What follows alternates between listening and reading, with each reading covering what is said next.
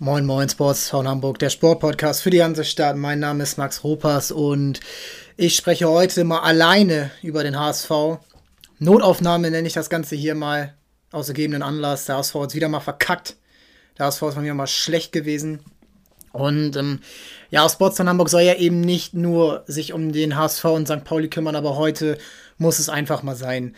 Ich weiß nicht mehr anders, mir zu helfen. Ich verstehe es nicht mehr ich habe mir jetzt auch viel durchgelesen, angehört auf Twitter und im Fernsehen nach der Niederlage auf Sky. Also, ja, und irgendwie fühlt sich alles genauso an, wie es sich anfühlen soll, wenn eine Mannschaft das dritte Mal so unnötig einen Ausstieg verkackt. Und ich möchte gar nicht so einen Rant starten, ich möchte gar nicht so eine Hasstirade jetzt starten und mir irgendwas, ähm, ja, irgendwie mir was beweisen wollen, indem ich jetzt hier wahllos Leute beleidige die alle auch ein privates Leben haben und die alle äh, ja auch nur ihren Job sicherlich irgendwie zum Besten geben wollen. Aber es geht hier auch um einen Verein, der ein öffentliches Bild abgibt. Menschen, die von diesem Verein Fan sind, 10 Jahre, 20 Jahre, 50 Jahre und die sich jetzt seit 10 Jahren mindestens nur noch Sprüche anhören müssen. Jedes Wochenende und jedes Jahr im Sommer. Und meint ihr, schafft sie schafft es ja? Nein, die schaffen es nicht. Und es war dieses Jahr nicht so schnell abzusehen. Die letzten Jahre war es auch nicht so schnell abzusehen. Vielleicht im ersten Jahr, wo man wirklich überperformt hat bei knappen Ergebnissen. Man erinnert sich an Fürth, man erinnert sich an Duisburg. Das waren schlechte Spiele, der HSV glücklich gewonnen hat und der Konkurrenz war am Anfang der Saison schlecht, 2019. Letztes Jahr war die Konkurrenz auch schwach. Bielefeld hat es am Ende geschafft, einen richtig geringen Kaderetat hatten. So ein Stuttgart, die auch wirklich sich durchgewurstet haben, Trainer lassen mussten und alles Mögliche. Aber dieses Jahr gab es keinerlei, keinerlei Ausreden. Es ist von Anfang an klar gewesen, durch die Absteiger Düsseldorf und Paderborn, die nicht den Etat des HSV haben werden, wo viele Spieler auch gegangen sind. Ähm, Paderborn war sowieso nie ein Erstligist und auch die anderen Konkurrenten im Aufstiegskampf, die jetzt aussteigen werden, Bochum, Kiel oder Fürth, zwei von denen mindestens. Und es war von Anfang an klar, dieser HSV hat dieses Jahr die Chance mit einem relativ gut zusammengebliebenen Team, mit einem neuen Trainer, der 25 Spiele lang mehr oder weniger exzellente Arbeit geleistet hat und dem man jetzt zum Sündenbock erklärt hat. Und ich möchte das vielleicht mal ein bisschen aufdröseln, wieso ich mich so ärgere, wieso ich mich so sauer fühle, so scheiße fühle, nach dem, was ich jetzt gesehen habe heute, was ich durch, mir durchlesen muss, jetzt, was Jonas Bolt von sich gibt, was auch die letzten Wochen schon von ihm kam, von Michael Mutzel. Und Hamburg braucht den HSV. Hamburg braucht nicht nur den HSV, Hamburg hat St. Pauli, ein guter Club, der ja seit einem halben Jahr besser spielt als der HSV und wahrscheinlich nächstes Jahr auch den HSV überholen wird, bin ich mir ziemlich sicher, wenn sich nicht grundlegend was ändert. Und ich will nicht verhehlen, dass ich HSV-Fan bin. Ich feiere St. Pauli sehr. Sie sollen immer Zweiter werden und 32 Spiele im Jahr gewinnen. Ja, und von mir aus auch erste Liga spielen. Ja, ich würde mich darüber sehr freuen. Und diese Stadt ist meine Stadt und ich möchte das voranbringen. Aber zurück zu diesem Club und wie er mich wahnsinnig macht. Daniel Thune ist für mich die ärmste Sau. Wirklich die ärmste Sau. Man hat den geholt letztes Jahr als Hoffnungsträger, aber eben, und man kann sich gerne diese Antrittsdoku, äh, Antrittspressekonferenz nochmal angucken. Wirklich einfach mal, um sich das vor Augen zu führen zu lassen, was dort von sich gegeben wurde und was dann nach und nach in dieser langen Transferperiode bis Mitte Oktober durch die Corona-Pause, durch diese, ja, besondere Situation. Terode wurde noch geholt. Klaus Jasula, Sven Ulreich und Toni Leisner. Alle über 30 und alle nicht mehr auf ihrem Peak, den sie äh, mal hatten. Ja, auch Terodde, der vor zwei Jahren noch Köln in die erste Liga geschossen hat mit 29 Toren. Meiner Meinung nach, egal ob das 29 oder 27 sind, ist auch scheißegal. Es sind Spieler, mit denen du sagst, wir steigen auf.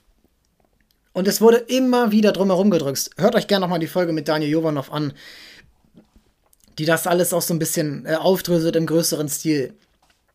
Aber ja, ihm wurde gesagt, alles das, was, wofür du geholt wurdest, wo, äh, unter welchen Prämissen du auch deinen Vertrag unterschrieben hast, ist jetzt egal. Keine Ahnung, was dahinter ähm, den Kulissen besprochen wurde, auch am Anfang so. Da könnte ihm ja gesagt sein, du musst aussteigen. Ähm, aber das ist ja einfach nicht ehrlich.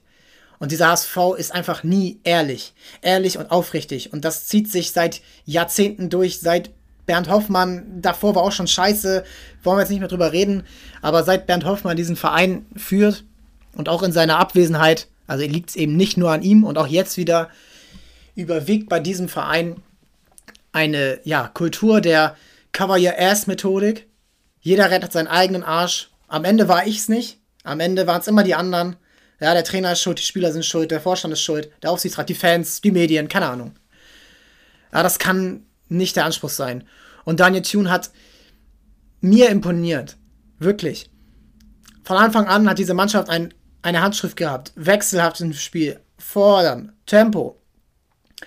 Äh, junge Spieler, die nach vorne geholt wurden. Wie ein Ambrosius, wie ein Wagnumann, wie ein Winsheimer. Ja, nach und nach kam Meißner, kam ähm, ja, auch Ogichika Heil hat, eine, hat Minuten bekommen. So, und ähm, auch Spieler wie äh, Moritz Heyer, der ähm, ja aus der Regionalliga und dritten Liga sich hochgearbeitet hat. Ähm, an dem liegt's nicht. Aber ja, es war einfach abzusehen, dass dieser Trainer, der vielleicht nicht das größte Standing hat bei einem Aaron Hunt, ich will jetzt ihn nicht persönlich angreifen, ich habe keine interner ähm, dazu, äh, oder einem Bobby Wood, mit dem er ja offensichtlich aneinander geraten ist, der nichts zu dieser Mannschaft beigetragen hat.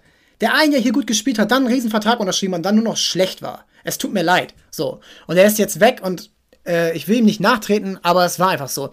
Dass so ein Spieler nach einem verlorenen Spiel, nach der, ähm, nach einem bitteren, ja, 1 zu 2 gegen Darmstadt, wo man nicht gut war, dass der für schlechte Stimmung sind, ist die eine Sache. Ja, dass er sauer ist und dass er sich daneben benimmt und dass er eben mit den Gedanken in Amerika ist. Das ist okay.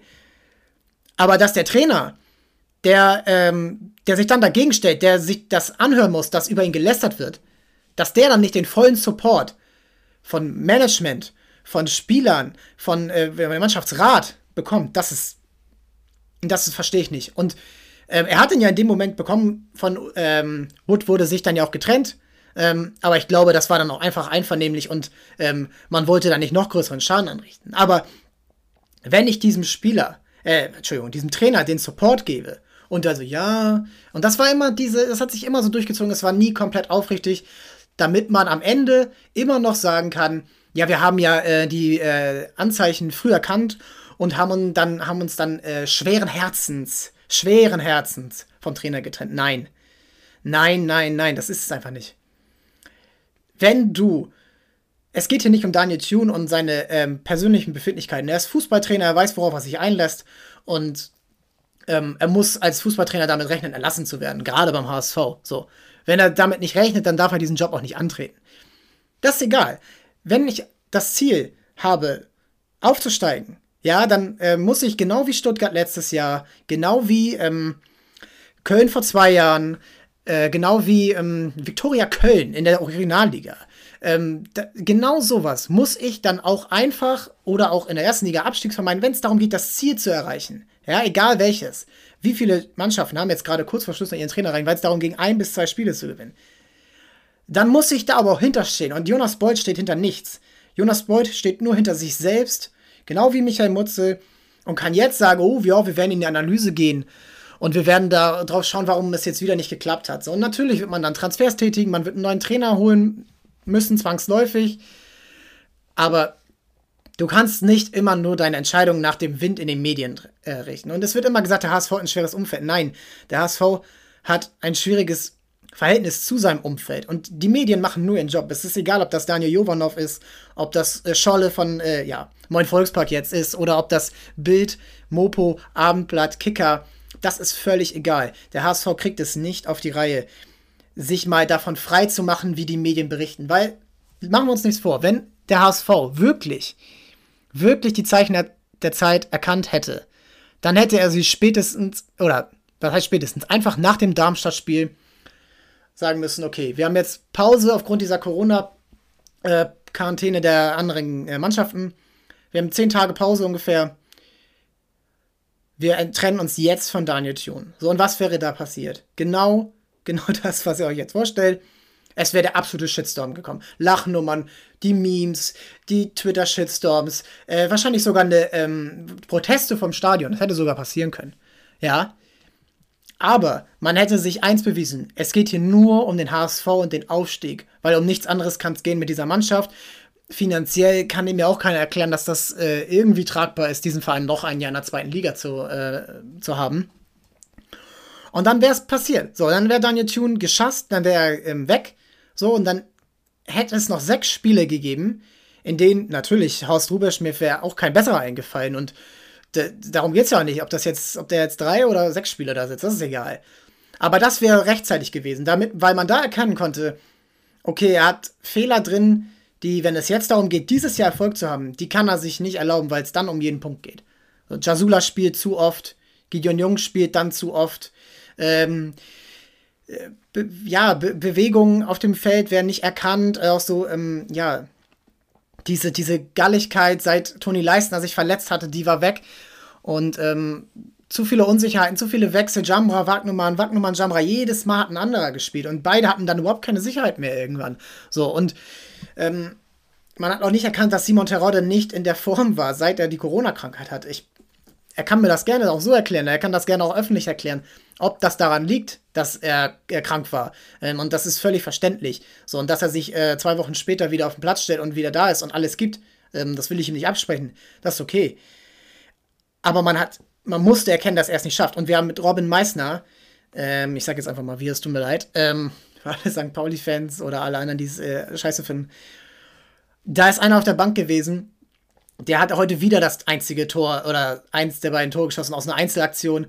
Der hat letzte Woche das Spiel gerissen, der die Einwechslung davor, er war immer zu spät drin, immer 84., 85. Den hättest du früher bringen müssen. Klarer, klarer Fehler, an dem man sagen kann, okay, Anja Thun, da war es schlecht. So, und ähm, viele Wechsel, so, und das ist okay.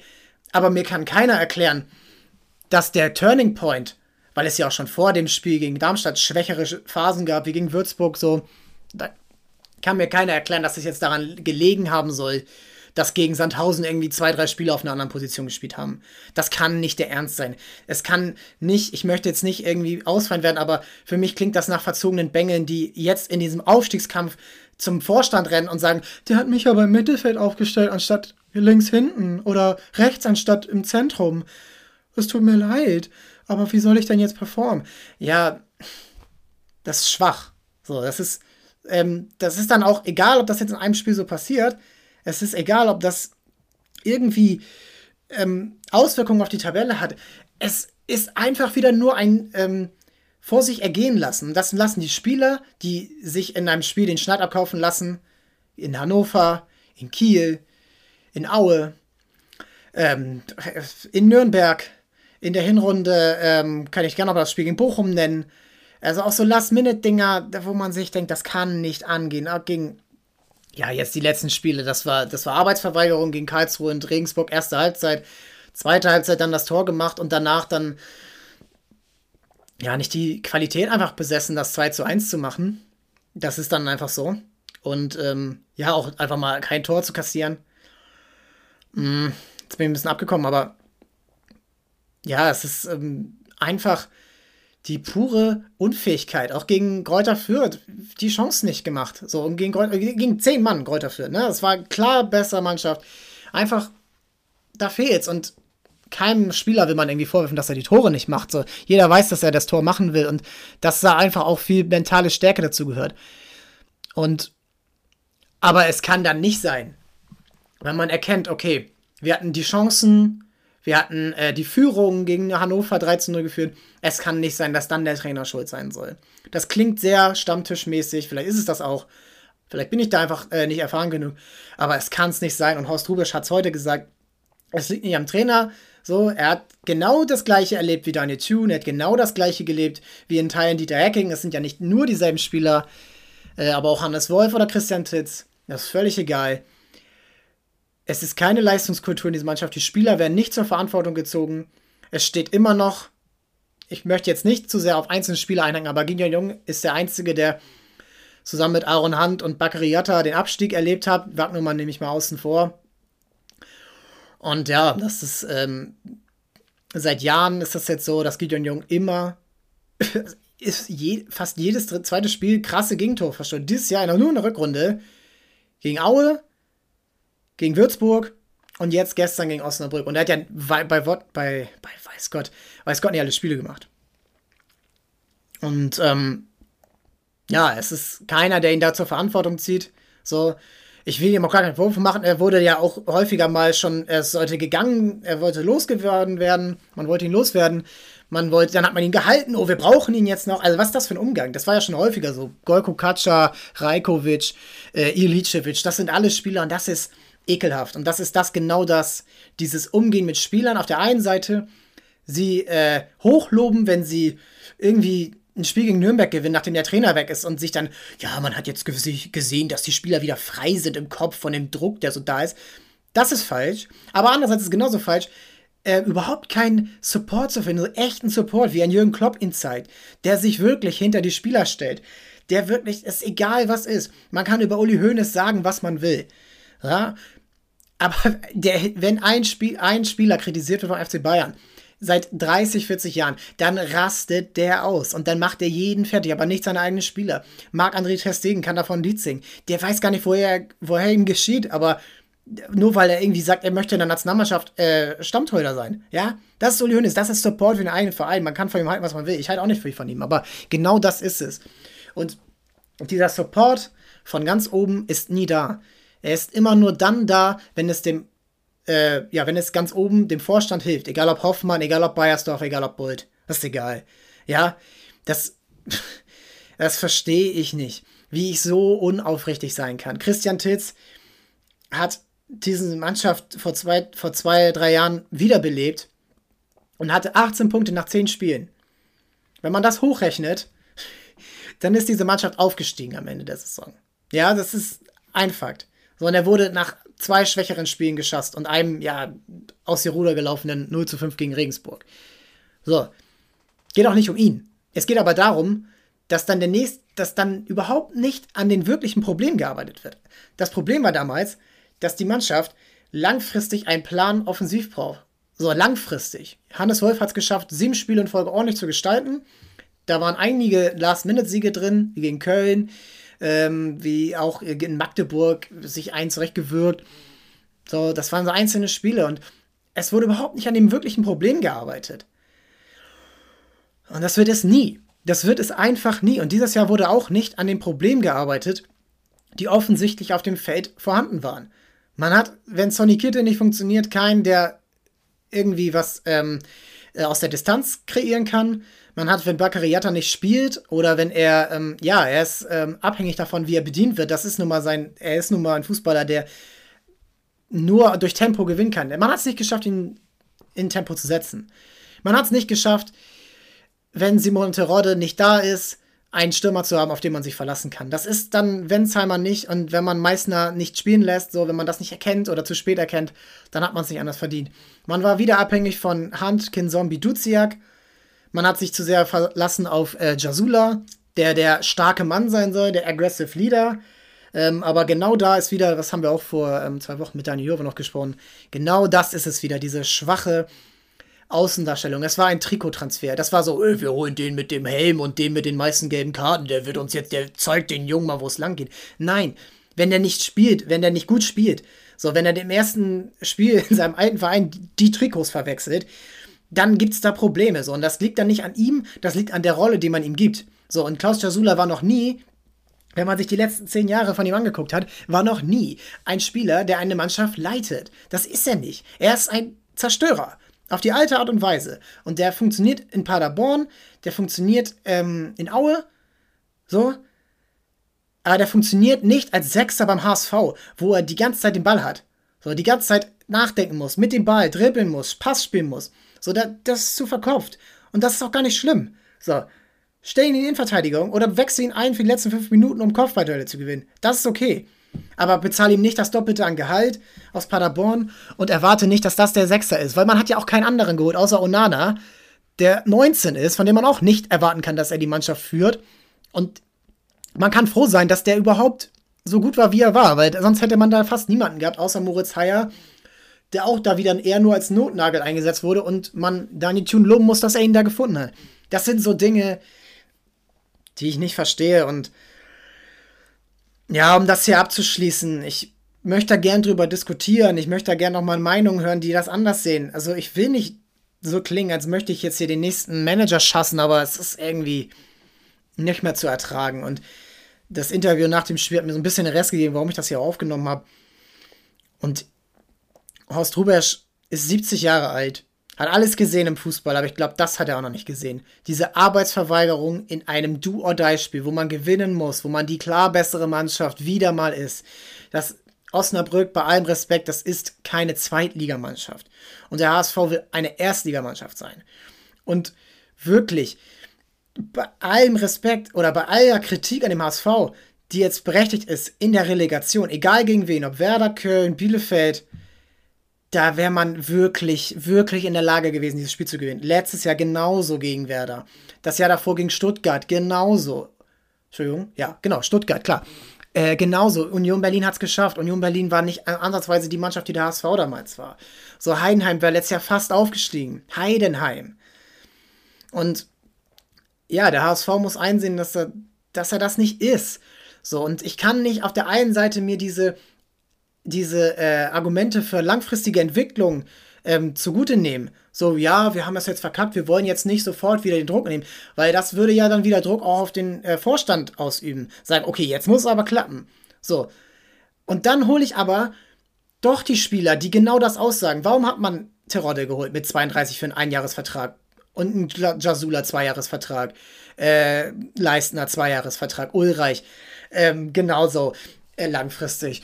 Und die kosten alle Geld und die kosten auch immer noch auf Zweitliganiveau ordentlich Geld, auch wenn die auf Gehalt verzichten, auch wenn die äh, oder eben nicht auf Gehalt verzichten und vorher so wenig verdient haben. Aber genau das ist es. Immer, immer das nehmen, was einem am besten passt. Hier den Erfolg mitnehmen, da die Entwicklung oh, jetzt müssen wir die Saison retten, weil äh, wir können die nicht entgleiten lassen. Die Saison ist doch längst entglitten. Die Saison entgleitet durch Spiele wie gegen Hannover, wo ich nach 13 Uhr in der 50. Minute äh, auf dem Platz feiere, genau wie auf der Bank, wo Standing Ovations gefeiert äh, gegeben werden für Aaron Hunt, der einmal im Leben drei Tore schießt. Ja, ist ein Fußballer, hat da drei Tore geschossen. Herzlichen Glückwunsch, mach weiter, gewinn das Spiel. Da wird auf dem Spiel gefeiert in der 50. Minute. Zwei Minuten später steht 1-3, Hosen sind wieder voll. Hosen sind voll und es wird dann nicht mal irgendwie irgendein Korrektiv, sondern da, ähm, da kann dann der Trainer auch nicht alles reichen. Auf dem Feld, egal ob Zuschauer da sind oder nicht. Da kann der Trainer nicht alles reichen. Da muss es auch mal aus dem Spieler selbst kommen, aus jedem Einzelnen. Und jedes Mal, wenn so ein leichtes Obstacle, ein leichtes Hindernis kommt, dann hat keiner mehr wirklich die Energie, Verantwortung zu übernehmen. Keiner. So, und das hat man, äh, ich weiß nicht, ob äh, viele das Spiel von Kiel gegen Regensburg gesehen haben. Da steht es 1 zu 2 und Kiel war geschockt.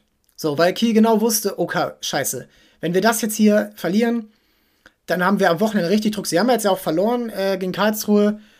Wenn wir das jetzt hier verlieren, dann haben wir richtig Druck. Weil dann weiß der HSV und dann weiß Fürth, äh, wir können noch was reißen.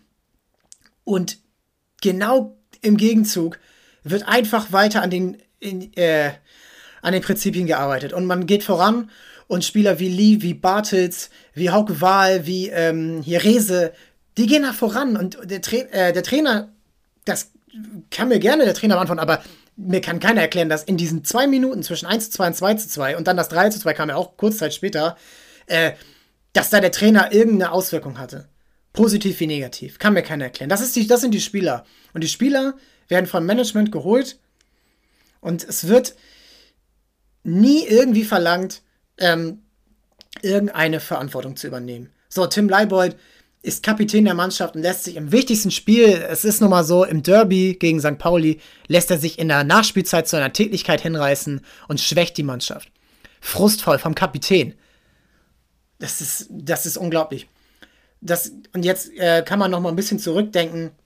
Louis Holtby vom Spiel Union, der den Trainer diskreditiert, rote Karten. Toni Leisten am Anfang der Saison, erstes Spiel für den neuen Verein, erstes Pflichtspiel, schlägt sich mit Fans. Schlägt sich mit Fans. So, damit steigst du ein in einem neuen, in deinem neuen Club. Natürlich, er wurde, das, da wurden böse Wörter gefeiert, das war sein Heimatort.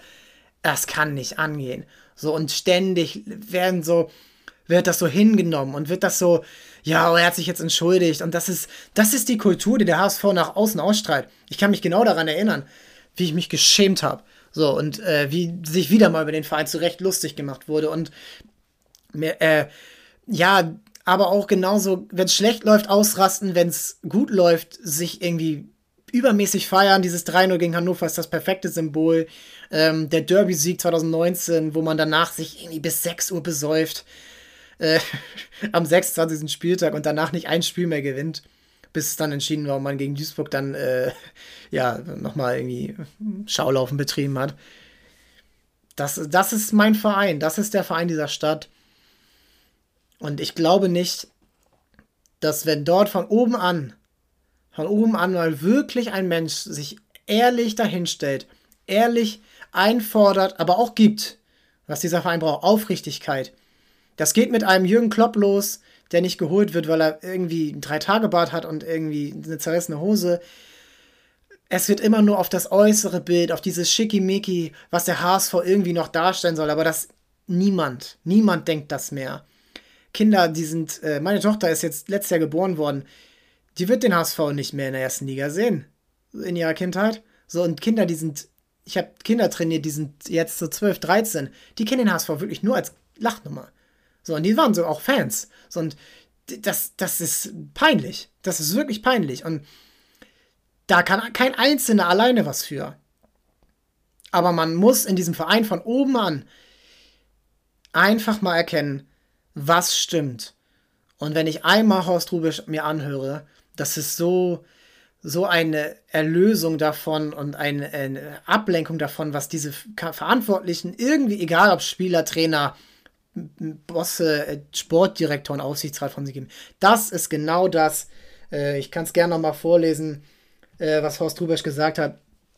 Wir haben es nicht verdient. Das müssen wir klar sagen. Wenn du so ein Spiel angehst, musst du einfach mehr leisten. Ich bleibe dabei, du musst dir das verdienen. Wir haben noch einmal die Chance bekommen, nutzen sie aber nicht. Da müssen wir uns hinterfragen. Ich bin da auch noch nicht ganz so schlau, das reicht so nicht. Als Spieler wollte ich solche Spiele. Ich hatte heute nicht das Gefühl, dass wir es so wollten, wie man dieses Spiel spielen muss. Wir wussten, was auf uns zukommt. Da müssen wir uns hinterfragen, ob das wirklich alles ist, was wir da gemacht haben. Polterte das Idol. So. Währenddessen sagt der Vorstand, und das ist jetzt, ich will keine Hetze betreiben. Menschen, die sagen, er hat seinen Job nicht mehr verdient, die betreiben keine Hetze, die betreiben eigentlich genau das, was man sagt, wenn ein Gesundheitsminister ein Jahr die Pandemie verkennt oder ein Wirtschaftsminister, äh, keine Ahnung, ewig äh, an Atomkraftwerke Subventionen verteilt. Egal. So. Jetzt das das sagt Horst Rubisch, der zwei Wochen Trainer ist. Der nimmt komplette Verantwortung auf sich selbst, aber auch auf seine Spieler. Und jetzt das, was der Vorstand sagt, und damit möchte ich das hier auch beenden. In den sozialen Netzwerken wird es viele anonyme Leute geben, die sich deutschlandweit kaputt lachen. Das gehört dazu, aber ich spüre die Rückendeckung, sagt der Sportvorstand, der selbst noch ein Plädoyer auf seine Arbeit abhielt. Unter seiner Leitung sei der HSV wieder ein Verein geworden, mit dem man sich identifizieren könnte, bei dem wieder Ruhe eingekehrt sei. es tut mir leid. Äh, der HSV ist vom verpassten Aufstieg her abgesehen keine Lachnummer. Da gibt es andere Vereine. Diesen Zuspruch bekommt man. Das ist die Motivation, weit vorne auf dem Schiff voranzugehen. Was? Wie kann ich, wenn ich so eine Leistung abgebe, wenn meine Mannschaft so eine Leistung abgibt, wie heute in Osnabrück, wie gegen Regensburg, wie gegen Karlsruhe, wie gegen Sandhausen, wie gegen Würzburg, wie gegen Darmstadt, Hannover, in den letzten Jahren gegen äh, Heidenheim, Sandhausen, keine Ahnung, ist mir auch egal. Äh, für Dresden, scheiß drauf. Äh, Wiesbaden, das erinnere ich mich noch daran, mit zehn Mann, äh, gegen zehn Mann das zu versagen. Wie kann ich in dieser Situation auf andere Vereine, was weiß ich, Wiener Main, Schalke, Lautern, Bremen, wie kann ich denn davon jetzt reden? Das kann nicht angehen. Das kann ich auch nicht mit Emotionen nach dem Spiel zu tun, weil das ist ja keine Emotion. Wir haben die Ruhe. Wir, wir sind, ich gehe weit vorne, auf was für ein Schiff geht dann voran? Das tut mir leid, das ist, das ist, das ist Arbeitsverweigerung, Verweigerung. So. Und das trägt sich genau auf die Spieler weiter, weil wenn der das vorlebt, dann kann auch darunter nicht viel funktionieren. Und dann gibt es natürlich irgendwie Spieler, die sich davon freimachen können und die dann Leistung zeigen. Aber das war heute nur der, ich weiß nicht, wie alt Meißner ist, aber er ist noch jung und er hat keine Vorbelastung mit dieser Mannschaft. Und das spürst du ja schon bei einem Ambrosius und einem Wagnermann, die jung sind, die willig sind, die hierher kommen, die alles für diesen Verein, glaube ich, jetzt mal geben, die dann auch unter diesem Druck dastehen. Aber das sind die, die schwächsten Glieder der Kette. So, aber von oben, Das kann kein Druck sein. Der hat bei Leverkusen gearbeitet, Champions League. Der hat Millionen Transfers gemacht. Entschuldigung. Und das, das dann abzuliefern nach so einer Leistung zum zweiten Mal in Folge, wo er dann Verantwortung ist, das kann, das, das kann es nicht sein. Und wer das supportet, so, der, der soll das supporten, aber das führt keinen weiter. Und wir brauchen hier nicht von Kontinuität sprechen, wenn Kontinuität einfach nur bedeutet, dass ich in meinem Amt bleibe. So, das ist Schwachsinn. So, und damit möchte ich das hier auch beenden. Ich habe mich jetzt um Kopf und Kragen geredet. Ähm, währenddessen sollte man sich auf andere Sachen konzentrieren. So, das ist, äh, das ist genau das, was man hier irgendwie vergisst, so in all dem Trubel um den HSV. Keine Ahnung, dass man irgendwie. Ja, mir fehlen die Worte, es ist mir irgendwie so peinlich, von diesem Verein Fan zu sein. Und ich werde es immer bleiben. So, und. Aber das ist echt schwach. Man kann sich ja gerne mal einfach mal so ein paar Orte weiter oder einfach nur mal eben gegenüber auf der Straße angucken, wie es heißt, was es heißt, von einem Absturz sich wieder hochzuarbeiten, bei den Handballern. Ja, die Towers aus dem Nichts. So. Ähm, St. Pauli aus der Fast-Insolvenz sich zu einem, ja, zu viel mehr entwickelt, was man vorher je war. Stabiler Zweitliga-Club. Da kann auch noch mehr gehen. Da will man gar nicht, da können wir gerne mal was anderes, wann anders drüber reden. Aber ähm, ja, das ist das, was ich äh, nicht verstehe, wie man jetzt von, ab, von sich ablenken kann, wie man jetzt ähm, wie man jetzt irgendwie davon reden kann, dass man alles im Griff hat. Nichts hat man im Griff. So. Und ich sag gar nicht, dass Jonas Boyd gehen muss. Ich sag nur, dass einfach an der Anstellung gearbeitet wird. Und wenn das die Reaktion ist, und die jetzt auch noch, äh, jetzt bin ich doch dabei, ihm das äh, zu vergeben, kurz nach dem Spiel. Wenn das in ein, zwei Tagen noch die äh, Einstellung ist, dann, dann verstehe ich es nicht. Wenn dann sehe ich auch keine Entwartung, äh, keine Entwicklung wenn ich wieder nicht die Verantwortung wirklich auf mich selbst nehme. Da kann ich entweder sagen, ich gehe, weil ich es nicht besser weiß, oder ich ändere mich und keine Ahnung. Immer diese Defensivhaltung und immer davon sich abzulenken, das ist irgendwie nicht das, was ich vom Vorstand erwarte. Das ist auch nicht das, was ich von Michael Mutzel erwarte. Das ist auch nicht das, was ich vom Trainer erwarte. Aber der Trainer hat das eigentlich nicht gesagt. Und nur weil der Trainer nach dem dritten verkackten Spiel in Folge ja auch in der Emotion sagt, das wird's glaube ich nicht mehr, so, und es wäre es ja auch nicht geworden. Selbst wenn wir heute, wenn der HSV heute gewonnen hätte, wäre es nicht geworden. Bin ich mir ziemlich sicher. Und selbst wenn, hat man es verdient? Nein. Verdient haben es Kiel, Bochum und Fürth. So, und jetzt will ich wirklich Schluss machen. Ähm, weil, ja, das Leben geht weiter. Die nächste Saison ist hoffentlich wieder mit Fans. Aber eins muss klar sein. Dieser Verein muss einfach nur, muss einfach an seiner Einstellung zum Sport und zu sich selbst und zu Charakter arbeiten. Charakter und Leistungskultur. Und das ist nicht zu spüren. Es ist charakterlos nach einem Spiel, wo der Trainer gegangen wird, wirklich auf die unterste Schublade, muss ich sagen, wirklich. Also diese kürzesten äh, Sinneswandlungen von wir stehen hinter dem Trainer und dann müssen wir ihn doch wegen eines Spiels, wo er dann irgendwie ein, zwei falsche Aussagen und vielleicht eine falsche Entscheidung getroffen hat, dann müssen wir ihn gehen lassen. So und komplett von Kontinuität auf, äh, auf sofortigen Erfolg gehen. Das ist Quatsch. So. Und das ist unterste Kanone. Und wenn man sich dann sieht, wie die Spieler sich gefreut haben, und das hat Horst Rubisch ja angesprochen, wir freuen uns zu viel. Das ist genau der Satz, der. Damit beende ich es jetzt. Wir jubeln zu viel und zu lange. Wie viele Tore sind gefallen, nachdem, kurz nachdem der HSV das Tor geschossen hat? Das ist in Hannover passiert, das ist gegen Karlsruhe passiert. Ähm, das ist äh, kurz vor Schluss natürlich passiert, äh, in den letzten Jahren. Äh, diese, oh, wir haben es schon fast geschafft, Kiel, Stuttgart, Fürth, Heidenheim, äh, Wiesbaden, in der Hinrunde in Kiel, äh, Aue, wo man 3 zu 1 führt, wo man ja genau, auch kurz, da hatte man einen krassen Pfostenschuss von Hand und Hand und dann im Gegenzug kriegst du das 1, 2 zu 3. Genau das, wir jubeln zu viel und zu lange und es gibt nichts zu jubeln. So, man kann sich kurz freuen. Man kann sich einen Energieschub holen. Aber das Ziel wird immer so schnell aus den Augen verloren. So, man lässt sich davon ablenken, wenn die Bild schreibt, so hat HSV, äh, hat Rubisch den HSV umgekrempelt. Davon hat man sich jetzt nach einer Woche ablenken lassen. Behaupte ich jetzt einfach. So, und es tut mir leid für Daniel Tute, es tut mir leid für Horst Rubisch, dass der ja, dass der da so jetzt stehen muss und dass der sich das jetzt, äh, dass der da Erklärungen geben muss, nachdem er eine Wahnsinnskarriere abgeliefert hat. Und nachdem er dem HSV sicherlich häufiger geholfen hätte in seiner wahnsinnig krassen Karriere als Trainer und Ausbilder beim DFB. Ja. Für die tut's mir leid. Mir tut's leid für Spieler, die es ernst meinen. Ähm, da kann ich jetzt keine Namen nennen. Äh, ich glaube, dass es viele Spieler wirklich ernst meinen. Ähm, aber vielleicht einfach nicht äh, die Verantwortung spüren in der Form, in der sie dann auch bekommen wird, weil sie bekommen ja auch viel, wenn sie es schaffen. So, und das ist, sie sollen nicht ums Stadion gejagt werden wie auf Schalke, so, und das, das ist auch kein Schalker oder kein Bremer. Niemand soll das. So. Und sie sollen auch supported werden, aber es muss doch auch was kommen. So, es kommt leider nichts. Und der Fischstick vom Kopf, so, das ist das, was nicht mehr geht. Und das ist das, was mich sehr, sehr traurig macht. Was viele Fans traurig macht. Für die tut es mir am meisten leid. Für Kinder, für, ja, mein Schwiegervater, der seit 15 Jahren zum HSV geht und das stoisch erträgt und immer wieder hingeht und auch nach der Pandemie wieder hingehen wird. Keine Ahnung, das ist irgendwie echt traurig. So. Genug geredet. Ähm, es ist möglich. Es ist möglich, man muss vielleicht mal sich andere Vereine gucken, die ähnlich eh schlecht waren. Nicht die Top-Beispiele wie Bayern München. So. Man kann mal New York Knicks, Basketball, genau die Lachnummer gewesen, die der HSV war. Dieses Jahr neuer Boss, ganz andere Kultur, da wird nicht zu den Medien gesprochen, da wird nicht darüber geschätzt, wie man aussieht nach innen, da wird nicht mit dem Geld um sich geschmissen, um die Verträge umzuschmeißen. Das war alles genauso.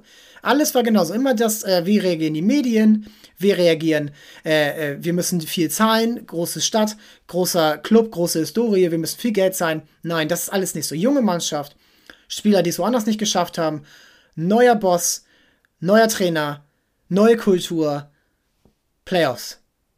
Erfolgreiche Saison. So. Und das ist genau das, was der HSV braucht. Und das, dabei ist mir egal, ob sie zweite Liga oder erste Liga spielen. So, es geht darum, dass diese Mannschaft begeisternden Fußball spielt und Aufrichtigkeit und Responsibility, Verantwortung nimmt. Und nicht sich jetzt auf den Boden legt und sagt, ja, jetzt, jetzt sind wir wieder die Lachnummer bei Social Media. Das ist nicht die Haltung, die dieser Verein braucht und das hat kein HSV-Fan verdient. So, Feierabend. Ciao. Ciao, ciao. Abonniert Sportstern Hamburg, folgt uns bei Twitter und Instagram, schreibt uns. Donnerstag geht es normal weiter mit der Folge. Da geht es wirklich um eine andere Sportart. Da geht es um, ja, aufrichtige Arbeit, die es braucht. Ciao.